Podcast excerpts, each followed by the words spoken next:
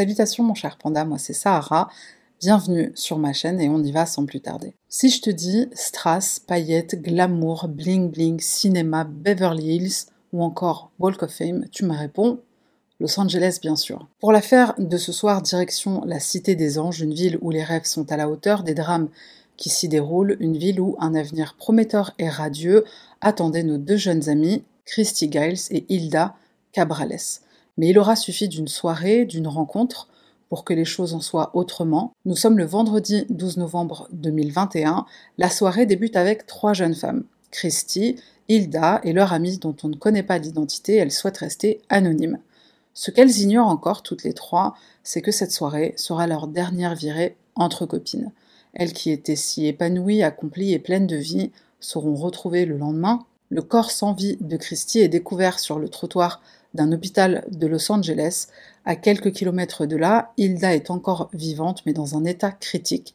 Elle aussi a été jetée sur le trottoir mais devant un autre hôpital de la ville où plus tard elle décédera. Qu'est-il arrivé à ces jeunes femmes? Voici le début d'une troublante affaire qui va secouer le petit monde intouchable de l'élite hollywoodienne. Christy Lee Giles Cilliers, de son nom complet, a 24 ans au moment des faits. Elle naît le 4 novembre 1997 à Birmingham, dans l'État de l'Alabama. Elle est la fille cadette de Dusty Giles, qui est infirmière, et Leslie Wayne Giles, un policier militaire à la retraite. Christy grandit entourée de l'amour de ses parents, de ses sœurs aînées, Britney et Misty. Petite, elle est décrite par ses proches comme pétillante, elle déborde d'énergie. Christy adore le football, c'est un sport pour lequel elle se passionne et excelle dès son plus jeune âge, et elle est tellement douée qu'elle jouera dans une ligue de football régionale. Les capacités athlétiques de Christy n'ont d'égal que sa beauté naturelle. À l'adolescence, Christy remporte plusieurs titres de beauté dont le titre de Miss Dauphine Miss Alabama Teen USA. À l'âge de 14 ans, alors que Christy se balade avec des amis dans un centre commercial de Birmingham, elle se fait repérer. Dès lors, les castings s'enchaînent et elle signera avec la célèbre agence de mannequins Wilhelmina. L'adolescente raccroche ses crampons pour choisir une carrière dans le mannequinat. Elle devient rapidement une mannequin internationale voyageant à travers le monde dès ses 16 ans. Dans un premier temps, elle s'installe à Miami, puis à Los Angeles. Pour Christie, les opportunités sont infinies. Couverture de magazines de mode, shooting pour des grandes marques, etc. Sa carrière semble toute tracée. Côté personnalité, sa grande sœur Misty, elle dit d'elle que c'est une tornade, une aventurière dans l'âme qui n'a peur de rien. Ses amis la décrivent comme une véritable alliée, toujours là pour protéger ce qu'elle aime. Son amie Roland dit que naturellement les gens gravitent autour d'elle. Quand tu la rencontres, à la fin de la soirée, vous devenez euh, meilleurs potes. Christy, elle aime être entourée, elle est toujours à réunir les gens, que ce soit pour une fête, un repas, etc. Et côté cœur, à 21 ans, elle rencontre un homme de 17 ans, son aîné, Yann Killiers. Ou Yann est un artiste sud-africain de 39 ans, il est photographe et éditeur d'effets spéciaux et c'est le début d'une belle romance entre eux. Il s'enfuit au festival du Burning Man dans le désert du Nevada le 28 août 2019 et ils se marient secrètement. Durant leurs trois ans de relation, le couple voyagera ensemble et connaîtra un amour sans ombre au tableau. Hilda Marcela Cabrales Arzola, de son nom complet, est une architecte décoratrice d'intérieur de 26 ans au moment du drame. Elle naît le 25 novembre 1994 au Mexique. Son père, Luis Cabrales, est un ingénieur système. Sa mère, Hilda Marcela Arzola Plasencia, est médecin à Durango, au Mexique. La jeune Hilda s'épanouit avec sa petite sœur Fernanda dans une famille aux revenus confortables. Ses proches la décrivent comme une femme aimée de tous, à l'âme généreuse, à l'esprit libre et au sens de l'humour maladroit. Sa meilleure amie confie J'ai toujours été hypnotisée par la façon dont les regards se posaient sur elle dès qu'elle entrait dans une pièce. Elle n'avait pas besoin de faire d'efforts, elle avait juste à être elle-même. Hilda, elle aime s'amuser, elle aime faire la fête, elle a une personnalité radieuse, elle aime voyager aussi, elle a visité au total 22 pays, et au cours de ses nombreux voyages, elle posera ses valises pour un temps en Corée du Sud. Hilda fera une partie de ses études à l'université Yonsei à Séoul, un chapitre universitaire qui s'inscrit dans les brillantes études qu'elle a commencées à la prestigieuse université de Monterrey au Mexique. Elle recevra même les grands honneurs du jury et plusieurs bourses d'études. Et Hilda, elle n'est pas studieuse qu'à l'école. C'est une personne qui aime apprendre, qui aime découvrir différentes choses. Elle commence à prendre des cours de développement informatique. Elle commence aussi à apprendre le français. Son diplôme obtenu et son visa de travail en poche, Hilda s'envole pour les États-Unis après avoir décroché le job de ses rêves dans le design d'intérieur pour une société de construction. Arrivée à Los Angeles, elle s'installe dans un appartement à West Hollywood, à quelques kilomètres de son bureau. La jeune femme est aux anges, un bel avenir lui sourit. Et bien qu'Hilda ne soit à Los Angeles que depuis quelques mois, elle se lie rapidement d'amitié avec Christy. Les deux jeunes femmes se rencontrent par des amis qu'elles ont en commun. Et Christy a la conscience du fait que sa carrière dans le mannequinat a une durée de vie limitée. Elle commence alors des cours de design d'intérieur et elle demande à Hilda si elle peut se former à ses côtés en tant qu'apprentie. Ce sera le début d'une forte amitié entre les deux jeunes femmes, une amitié destinée à durer dans le temps. Enfin ça, c'était sans compter sur la nuit tragique du 12 novembre 2021. Un mois après la mort de Christie, son corps est rapatrié en Alabama où réside sa famille. Ses parents prennent la dure décision de déposer avec l'urne bleue en forme de papillon et les lettres des personnes qu'il aime, la robe de mariée qu'elle ne portera jamais. Dusty, la mère de Christy, déclare en larmes Elle n'a malheureusement jamais fêté son mariage. Ses parents révèlent en effet qu'ils avaient prévu une cérémonie avec la famille, les amis, chez eux en Alabama pour célébrer l'union de Christy et Yann. Après avoir vu le corps de sa fille pour la première fois, quelques semaines après sa mort, puisqu'en effet il a fallu attendre l'autopsie, Dusty est sous le choc, elle s'effondre, et quant au père de Christy, Leslie, il dit qu'il ne pouvait pas la regarder. J'ai pris la décision de ne pas la voir parce que c'était trop, déclare-t-il. Tout cela, c'est encore trop, nous sommes brisés, nous essayons de porter un fardeau insupportable. Christy, elle était très proche de son père, la fifi à son papa, comme il le dit lui-même. Être parent et enterrer son enfant, il paraît que c'est la chose la plus difficile qui soit. Suivant les souhaits de Christie, son corps est incinéré, la moitié de ses cendres est donnée à ses parents et l'autre moitié à son époux Yann, qui les répandra là où le couple avait voyagé et était tombé amoureux. Alors que la famille Giles pleure le décès prématuré de leur fille, les Cabrales Arzola pleurent également la leur. Après presque deux semaines sous assistance respiratoire et déclarée en état de mort cérébrale, il est temps pour la famille d'Hilda de lui dire adieu. Pendant ces derniers moments, elle est entourée de sa mère, son père et sa sœur Fernanda. La mère d'Hilda raconte les derniers instants avec sa fille. C'était si dur, je demandais à Dieu de ne pas la laisser souffrir davantage, dira-t-elle. Et son père, Louis, dira que son cœur s'est brisé en mille morceaux parce qu'il a vu son bébé inconscient et se battre pour sa vie. La famille affirme que ce fut un processus très très difficile, 15 jours d'angoisse, mais nous croyons aussi que Dieu nous a donné ce temps pour nous préparer à accepter ce qui allait se passer, diront-ils. À l'hôpital, on joue une chanson, c'est celle que Hilda préfère, Todo Detti, du chanteur reggaeton Raúl Alejandro, je crois qu'on dit comme ça. Le personnel médical est aligné dans les couloirs de l'hôpital et la famille d'Hilda l'accompagne jusqu'au bloc opératoire. Tous l'applaudissent pour lui rendre un dernier hommage et aussi pour lui dire merci de donner la vie aux autres. La famille d'Hilda décide de faire don de ses organes la veille de son 27e anniversaire.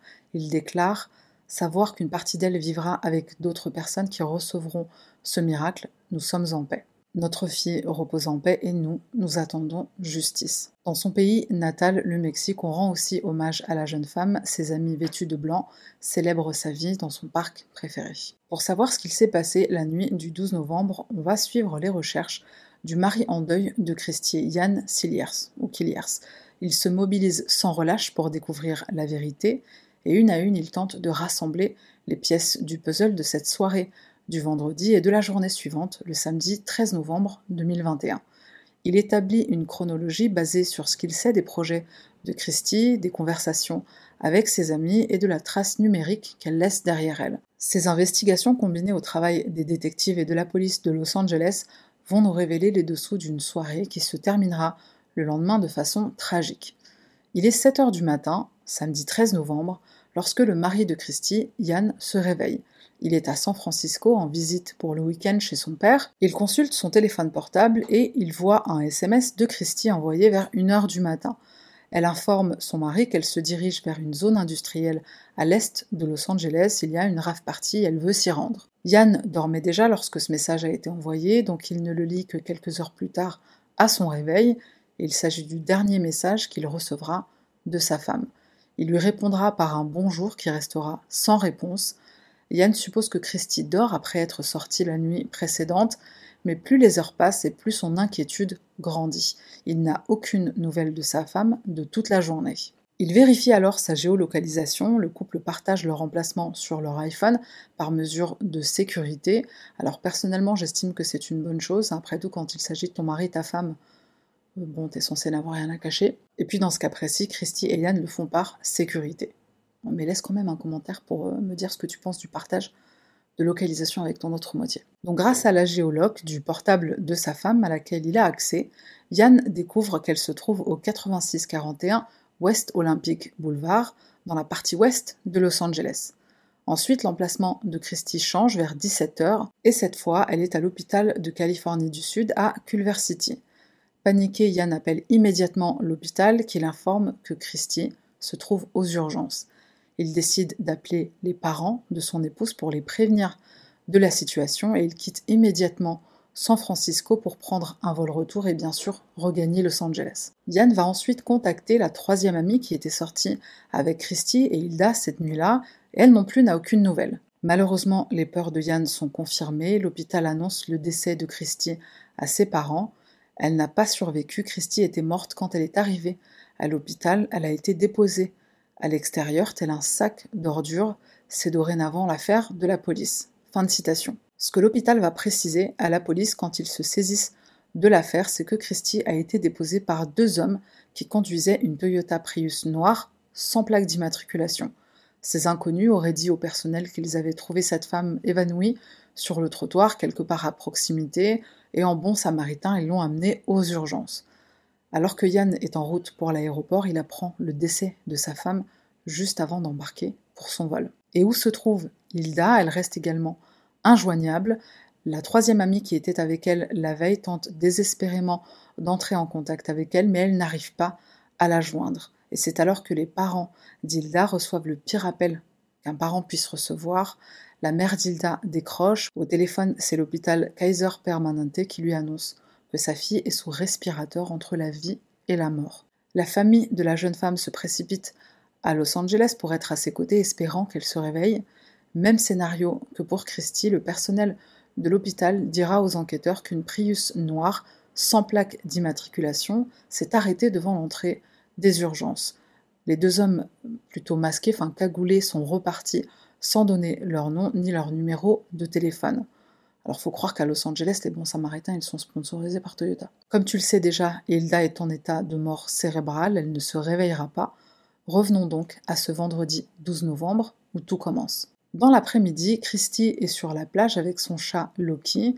Elle discute par texto avec son mari Yann de son intention de sortir avec des amis un peu plus tard dans la soirée.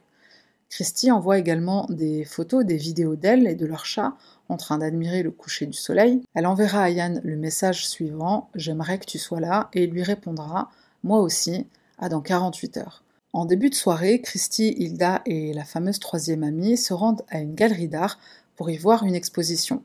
Après la galerie direction Soho House, dans l'ouest d'Hollywood, Soho House, c'est un club branché fréquenté par quelques célébrités. Certains rapportent y avoir vu les jeunes femmes consommer quelques substances récréatives, kétamine, cocaïne et un petit joint. Vers une heure du matin, les filles décident d'aller voir un de leurs DJ préférés qui est à une rave party dans un entrepôt à l'est de Los Angeles. Les jeunes femmes dansent, elles s'amusent, elles font la fête, et c'est lors de cette rave party qu'elles font la rencontre de trois hommes, David Pierce, Brandt Osborne et Michael Hansbach. David remarque la sublime Hilda, il l'invite dans la section VIP. Des photos en compagnie de ces hommes vont être prises dans cette fameuse section VIP et sur leur compte Instagram, les filles vont poster des stories de leur soirée.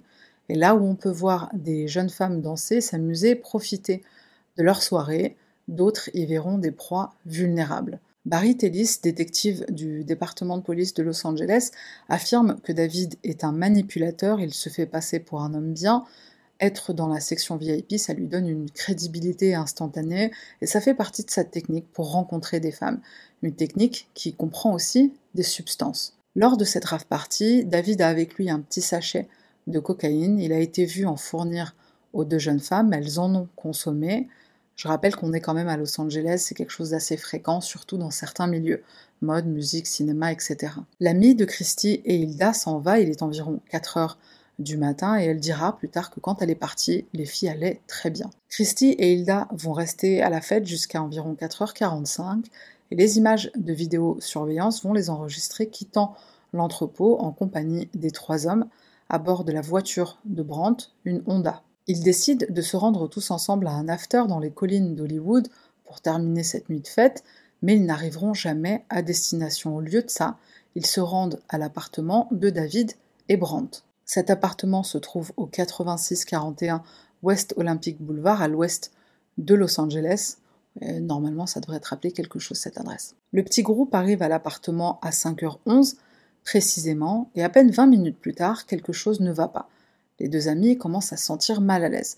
Et on le sait grâce aux derniers échanges de SMS entre elles. À 5h30, Christy envoie un texto à Hilda disant On y va avec un emoji aux yeux grands ouverts. Une minute plus tard, Hilda répond J'appelle un Uber, 10 minutes. 5 minutes plus tard, à 5h36, un ami du nom d'Eddie, qui est à l'after où les filles ont prévu d'aller, envoie un texto à Christy. T'es où? À 5h45, et grâce aux images de vidéosurveillance d'un appartement voisin, on aperçoit le chauffeur Uber qui arrive devant l'appartement de Brandt et David, mais il repart au bout de quelques minutes d'attente. Comme tu le sais sûrement, un chauffeur Uber, c'est pas un taxi qui va te facturer le temps d'attente. Il arrive et si tu descends pas dans les 2-3 minutes, il repart. Donc le chauffeur repart. Christy a bien reçu ses SMS disant qu'il est là en train d'attendre, mais elle ne lira jamais ses messages. Plus tard, la société Uber confirmera que les deux jeunes femmes ne sont jamais montées dans le véhicule par manque de réponse. De leur part, la course a été annulée par le chauffeur. Il est évident que quelque chose s'est passé quand elles ont essayé de quitter les lieux, mais on ne sait pas quoi exactement. Une chose est sûre, Christy et Hilda ont été vues la dernière fois vivantes dans cet appartement, et c'est à partir de là qu'elles ne donneront plus aucun signe de vie à leurs proches. Yann, le mari de Christy, soupçonne que les filles ont été droguées et agressées sexuellement, il est persuadé qu'elles ont été victimes de prédateurs sexuels. Personne ne sait précisément ce qui se passe à l'intérieur de cet appartement pendant les 11 heures qui vont suivre, c'est-à-dire entre leur arrivée à 5 heures du matin et jusqu'à 16h19 Selon un voisin, entre 10h30 et 16h, il dit avoir entendu les bruits de quelqu'un qui souffre et qui gémit par intermittence. Pourtant, il n'appellera ni la police ni les secours. Ces bruits d'agonie ont été quand même entendus pendant plusieurs heures. Les résidents de l'appartement en question, David et Brandt, bien sûr, ils n'appellent pas non plus les secours. C'est à 16h19 précisément que des images de vidéosurveillance montrent David et Brandt en train de porter Christie dans les escaliers arrière de leur résidence. David s'assure que la voie est dégagée, qu'il n'y a aucun témoin, qu'il les verra porter ce corps jusqu'à la voiture. Les deux hommes portant des pulls à capuche seront quand même vus par les caméras de surveillance et ils seront identifiés. Ah, là, on est sur un QI de 25 à peu près. David, le plus intelligent des deux, probablement, a la brillante idée de retirer les plaques d'immatriculation de sa voiture, la fameuse Toyota Prius noire. Vers 17h, ils se rendent à l'hôpital de Californie du Sud, à Culver City, où ils vont déposer le corps sans vie de Christie. Le personnel de l'hôpital déclare que le corps de la jeune mannequin était déjà froid lors de son admission aux urgences, la mort s'étant produite plusieurs heures auparavant. Environ une heure plus tard, David et Brandt reviennent à l'appartement. Cette fois-ci, ils sont aperçus transportant jusqu'à la Toyota le corps partiellement vêtu d'Hilda. Elle est déposée à son tour à l'extérieur de l'hôpital Kaiser Permanente, à l'ouest de Los Angeles, aux environs de 19 heures. La jeune femme est dans un état critique et comme je le disais plus tôt, elle décédera quelques jours plus tard, le 24 novembre 2021. Selon le rapport de police, Michael, le troisième homme qui a rencontré les filles à la soirée, de son côté, il quitte l'appartement de David et Brandt peu de temps après son arrivée. Il a avec lui un sac contenant des affaires, mais on ne connaît pas le contenu de ce sac. La police va découvrir tout cet itinéraire des filles pendant cette nuit fatale grâce aux données mobiles de Christie et grâce aux caméras de surveillance, et de son côté, Yann, le mari de Christie, continue de chercher des indices pour découvrir ce qui est arrivé à sa femme et à son amie Hilda. Sur son compte Instagram, il publie un message dans lequel il donne l'adresse qu'il a découverte par le partage de localisation avec Christie. À ce moment-là, il ne sait pas qu'il s'agit de l'appartement de David et Brandt. Et donc sur cette publication Instagram, voici ce qu'il dit. Christie a été déposée par trois mecs, trois inconnus, dans une Prius noire aux urgences. Elle était déjà inconsciente et elle ne respirait plus. Son amie Hilda a été déposée dans un autre hôpital dans le même état. Elle ne passera sûrement pas la nuit, elle non plus. Toute piste sur cette localisation sera grandement appréciée. Yann ouvre alors la boîte de Pandore en quelque sorte. Des messages vont commencer à affluer pour l'informer du nom de l'homme dangereux qui réside à cette adresse. L'une de ses ex-petites amies partage son histoire en écrivant C'est une personne dangereuse, une très mauvaise personne et d'autres femmes vont se joindre à elle en racontant des faits étrangement similaires. Elles avouent avoir subi des abus de la part de David. La seule différence pour Christy et Hilda, c'est qu'elles ne survivent pas à leur rencontre avec les trois hommes. Alors qui sont ces bons samaritains? On commence avec David Brian Pierce. David a 37 ans, il s'autoproclame acteur, producteur et promoteur de soirées. Sur cette photo, on le voit aux côtés d'une ancienne star du porno, Ron Jérémy. Alors tu ne seras pas euh, surprise euh, ou surpris si je te dis que Ron a été accusé au fil des ans d'avoir commis des agressions sexuelles, une douzaine, hein, donc sur douze femmes différentes, dont une jeune fille de 15 ans. En dehors de ce genre de fréquentations qui prennent tout leur sens quand on sait ce qui est arrivé à Christy et à Hilda, David est un menteur. Quand il se présente, il dit Dave de Paramount Pictures. Dave n'a jamais travaillé chez Paramount. Une ex-petite amie, Erika Bergman, raconte qu'une nuit, il l'a droguée et pendant qu'elle était inconsciente, il l'a sexuellement agressée. Elle se serait réveillée le lendemain aux environs de 16 heures. Erika raconte que, bien sûr, elle a voulu le quitter, mais il l'a menacée et la violence n'a fait qu'empirer.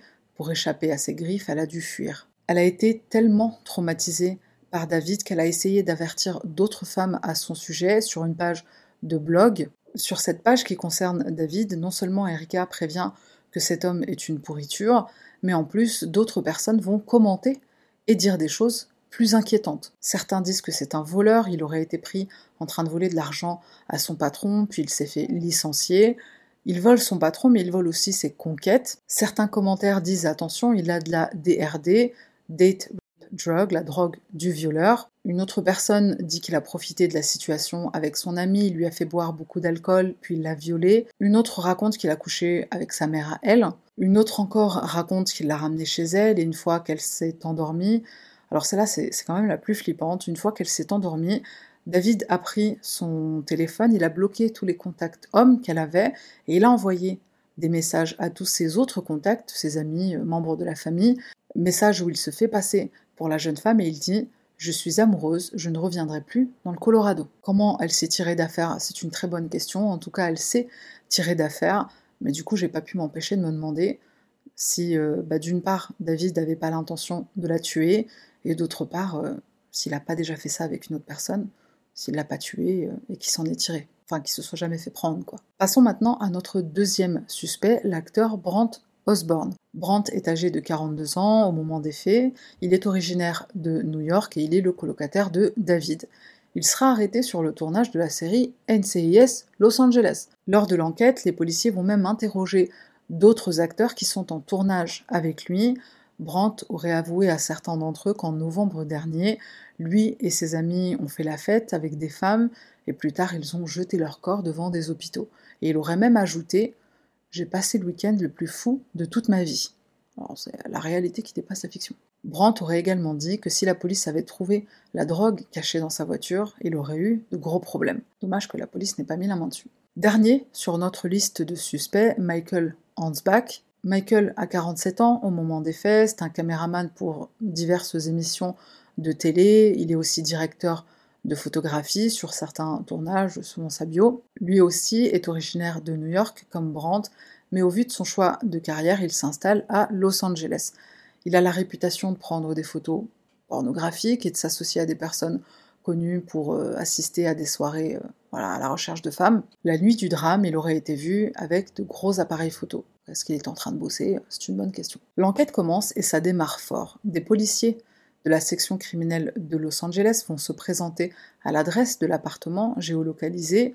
Et qu'est-ce qu'on trouve garé euh, devant, l'air de rien Une Toyota Prius noire. La Toyota Prius noire signalée par le personnel des deux hôpitaux. Alors si tu avais encore un doute à ce stade-là de l'histoire, euh, là, il n'y en a plus. Lors de son interrogatoire, Brandt déclare être simplement allé à une fête, il jure n'avoir rien donné aux filles, moi je suis pas ce genre de mec, et très vite il demande un avocat. Ben, le mec est acteur dans la série NCIS, hein, donc s'il y en a bien un qui sait quoi faire quand on est interrogé pour meurtre, c'est lui. Euh, je t'ai dit, la réalité dépasse la fiction. Ou encore rejoint la fiction. Quand la police demande à Brandt pourquoi ne pas avoir appelé les secours, il répond bah on les connaissait pas ces filles. J'adore la logique très logique de, Brandt. Alors tu peux faire la fête avec des gens que tu ne connais pas, tu peux les ramener chez toi dans ta maison, même si tu ne les connais pas, mais appeler les secours si, si ça va pas, s'il se passe un truc, c'est hors de question. Autour de David d'être entendu et il nous sort la même chanson, je n'ai rien fait de mal, et il va faire mieux, il va dire je ne dirai rien qui puisse m'incriminer. Alors c'est peut-être euh, inspiré par son pote euh, NCIS. J'ai vu des gens participer à des choses, dira-t-il, mais euh, ça n'a rien à voir avec moi. J'ai juste essayé d'arranger la situation. Les trois hommes vont déclarer aux policiers qu'ils n'ont consommé aucune substance. Après avoir fait la fête, ils sont rentrés à l'appartement et ils se sont couchés. Donc tu ramènes trois meufs chez toi pour aller faire dodo.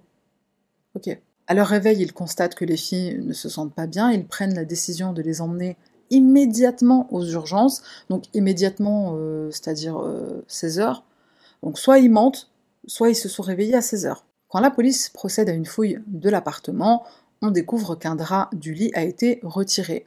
Alors bon, euh, la police remarque le lit, euh, moi j'ai surtout remarqué le bazar, j'ai vu des photos qui m'ont donné une réaction allergique. La police va aussi découvrir d'autres choses fort intéressantes dans cet appartement, de nombreux films pour adultes, la somme de 25 000 dollars en espèces dans une boîte, mais aucune drogue ne sera saisie. Le détective Barry Tellis confirme qu'ils ont essayé de dissimuler leurs actions et de tenir la police à distance. Alors si vraiment ils n'avaient rien à se reprocher, euh, déjà pourquoi ne pas avoir appelé les secours? Pourquoi porter des pulls à capuche? Pourquoi avoir enlevé les plaques d'immatriculation? Les rapports d'autopsie de Christy et Hilda vont révéler un surdosage de mélange de drogue dans le corps des deux jeunes femmes, dans les corps des deux jeunes femmes. Le médecin légiste confirme qu'elles sont mortes d'une intoxication médicamenteuse multiples. Diverses drogues ont été retrouvées, cocaïne, kétamine, fentanyl et du GHB, communément appelé la drogue du violeur, ou DRD en anglais. Dans le cas d'Hilda, d'autres drogues ont été retrouvées mais non identifiées, origine indéterminée.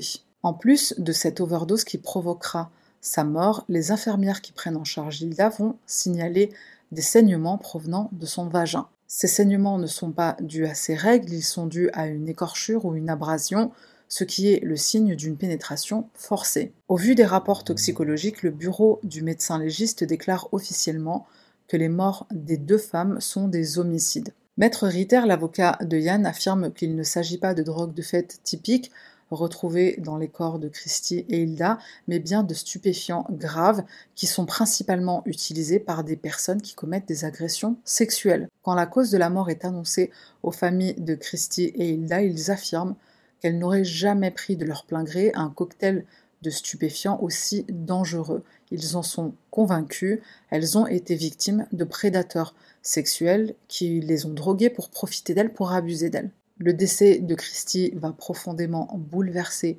Yann. Je n'arrive pas à croire que tu sois parti, qu'on t'ait enlevé à nous, à moi. Comment ce monde peut être aussi cruel?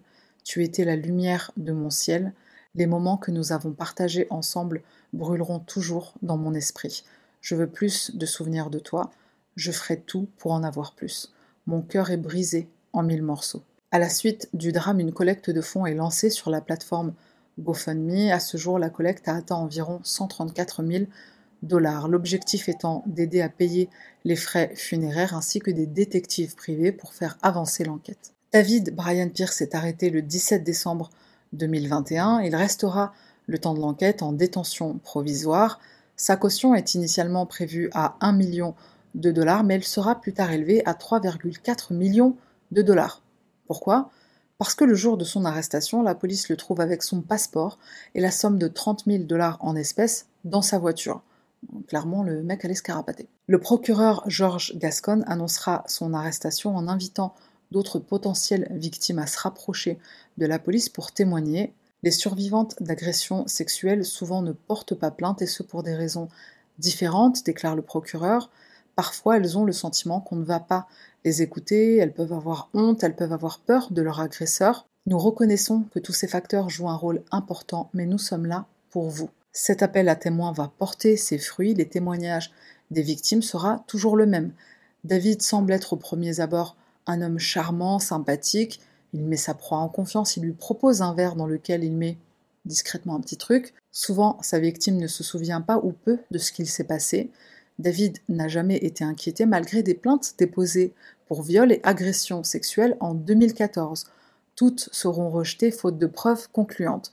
Prouver une agression sexuelle, ça peut être difficile. David a aussi été arrêté en juin 2021 pour possession de substances interdites mais les poursuites ont encore une fois été abandonnées. Ces antécédents judiciaires, même s'ils n'ont pas mené à une condamnation, sont aussi la raison pour laquelle le procureur a fait augmenter sa caution à 3,4 millions de dollars. David demandera à ce que celle-ci soit réduite à 100 000 dollars. Il propose même de porter un bracelet électronique s'il le faut.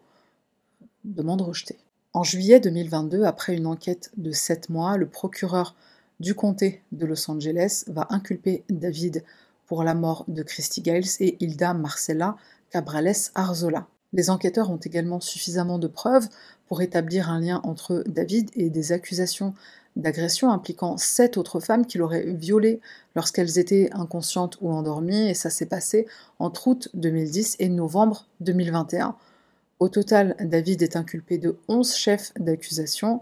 La Cour décide, alors je ne sais pas si c'est euh, ça s'est déjà fait euh, avant ou dans d'autres affaires, si c'est quelque chose de normal, mais la, Cour décide de combiner les accusations d'agression sexuelle des sept victimes avec les meurtres de Christie et Hilda, le tout en un seul procès. Clairement, il est dans la merde. Le témoignage de ces femmes aidera les jurés à se rendre compte du comportement dangereux et criminel de David qui l'a amené au crime ultime, le meurtre. Ce Hmar a le culot de plaider non coupable, il est maintenu en détention à la prison du comté de Los Angeles en attente de son procès. Jacob Glucksmann, son avocat, dira que toutes ces allégations, y compris les nouvelles accusations, sont basées sur des preuves extrêmement faibles.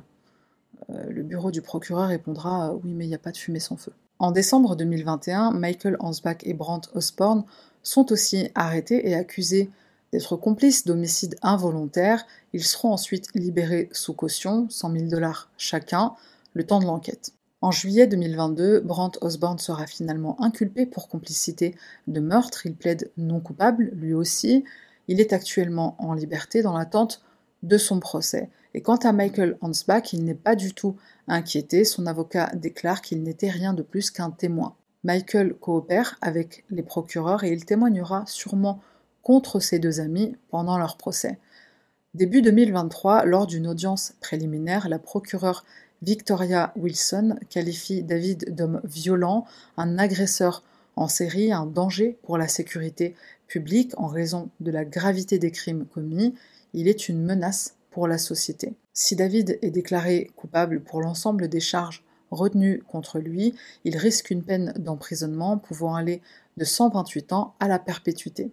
Les parents de Christy promettent d'être présents à chaque audience pour qu'on n'oublie pas leur fille et aussi pour les parents d'Hilda qui sont au Mexique. Le procès n'a pas encore eu lieu, donc comme d'habitude, je mettrai une mise à jour en description ou en commentaire épinglé. Et pour conclure, je ne peux pas ne pas parler de de la drogue qu'on te glisse dans ton verre, quoi, ou toute autre substance qu'on pourrait te glisser euh, dans ton verre sans que tu t'en rendes compte. Tu le sais sûrement si tu me suis depuis un moment, mais euh, j'étais hôtesse de l'air, il fut un temps, et c'est une des premières choses sur laquelle on nous prévenait pendant pour nos escales. Euh, faites ce que vous voulez, sortez, amusez-vous, mais n'acceptez jamais une boisson d'un étranger de la part d'un étranger, ou en tout cas accepte la boisson, mais si elle est soit fermée, soit c'est le barman qui te la donne directement dans ta main, quoi. Et surveille boisson. Alors une technique que nous, euh, on nous donnait, c'était de mettre ta main sur ton verre. Bon, c'est une bougie, mais euh, t'as compris le principe. En fait, tu gardes ta main sur ton verre et il y a très peu de chances que quelqu'un euh, te glisse un truc dedans, quoi. Fais attention à ta boisson. Il est arrivé une, une mésaventure à mon manager, à mon manager de quand j'étais quand j'étais en Angleterre. Il avait pas l'air de, trop l'avoir mal vécu, mais, enfin, quand il nous a raconté ce qui lui est arrivé, clairement, j'avais pas envie que ça m'arrive. Donc voilà, je faisais toujours très attention à, ce que je mangeais, ce que je, ce que je, tout ce que je, bah, ça passe ça passe par là. Je, fais très attention. On arrive à la fin de cette vidéo. J'ai envie de terminer avec un petit, euh, random item, random item review parce que celle-là, elle était. Euh, en fait, celle-là, elle est énervante. Des fois, c'est touchant, des fois, c'est ah, ça fait pleurer et tout. Celle-là, elle m'a énervée parce que clairement, ça veut dire que quand tu es une femme, euh, tu, veux, tu vas aller te bourrer la gueule avec des copines, bah t'as pas la possibilité, parce que t'es une femme. On te voit comme une, comme une proie, comme une personne faible, et euh, après ça peut aussi bien arriver à, des mecs, hein. ça peut arriver à des hommes bien sûr, de se faire, euh, voilà, d'être drogué, enfin mon manager c'est un homme, et ça lui arrivé à lui, c'était un homme, enfin c'est un homme. Donc oui, ça peut arriver à n'importe qui, mais on est d'accord que c'est plus souvent des femmes qui sont victimes de, ce genre d'agression. De, et donc c'est énervant, parce que tu te dis, pas en sécurité, quoi. On va terminer sur une, sur une note positive. Alors j'ai déjà parlé de cette série, la série Warrior, qui est juste mais un chef-d'œuvre. Pour information, cette série, elle a été euh, écrite par Bruce Lee, donc euh, à l'époque où il était encore vivant, bien sûr. Il a commencé l'écriture, entre-temps il est mort, il n'a pas terminé. C'est sa fille, Shannon, qui a pris le relais et qui a terminé l'écriture de cette série. Donc il y a deux saisons qui sont sorties pour l'instant. Je crois qu'elles sont disponibles sur OCS. Bon, personnellement, j'étais tellement fan que j'ai acheté, enfin j'ai acheté les deux saisons sur, euh, sur l'application Apple TV. Et j'ai le plaisir de t'annoncer que la saison 3 arrive à la fin du mois de juin. Donc un petit peu de patience et euh, on a la saison 3 qui arrive. C'est le genre de série où je, peux te garantir qu'après deux minutes, littéralement deux minutes de visionnage, tu vas tomber amoureux, amoureuse. C'est obligatoire. Je veux pas te raconter, je ne veux pas te spoiler, mais je te garantis qu'au bout de deux minutes, bah, tu seras conquis, conquise. Et si tu connais déjà la série, bah, laisse un commentaire. Merci d'avoir regardé jusqu'à la fin. N'oublie pas de t'abonner si c'est pas déjà fait. Un petit commentaire, un petit, euh, un petit, comment on dit, un petit like, un petit pouce pour soutenir la chaîne. C'est gratuit, c'est sympa surtout. Et voilà, c'est tout pour moi. On se retrouve la semaine prochaine pour une nouvelle affaire. Bye.